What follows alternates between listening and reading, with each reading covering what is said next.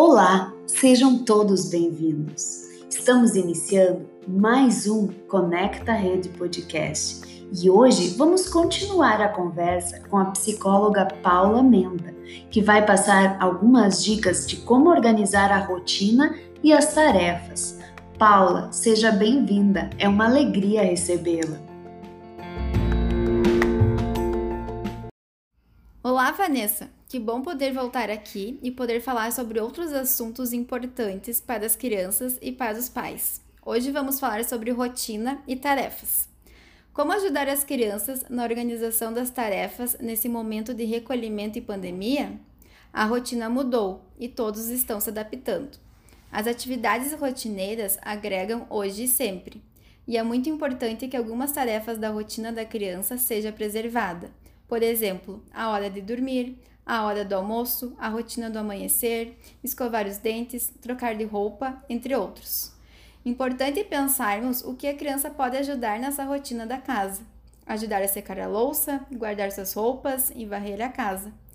Quais combinados adultos e crianças podem ter sobre o funcionamento dessa rotina? A rotina muda, fato, e todos estão se adaptando. Se for preciso, organize uma atividade que gere maior concentração para os pequenos para o momento em que você precise trabalhar em casa. Coloque a responsabilidade dos temas na criança. É preciso que ela saiba que esse é um dever dela e que os pais estão ali para auxiliá-los. Lembre que a criança não tem o mesmo tempo de atenção que o adulto. Se esta tarefa de casa está longa, que tal dividir em tempos que a criança consiga focar melhor?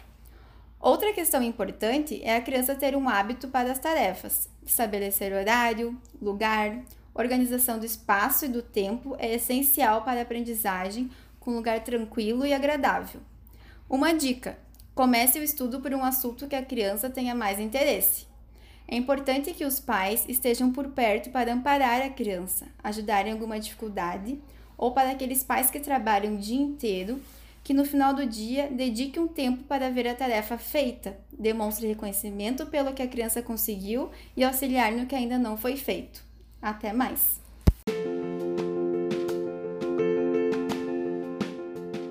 Até o próximo episódio. Esperamos vocês com mais dicas e orientações, buscando auxiliar nesse novo cenário que se instituiu.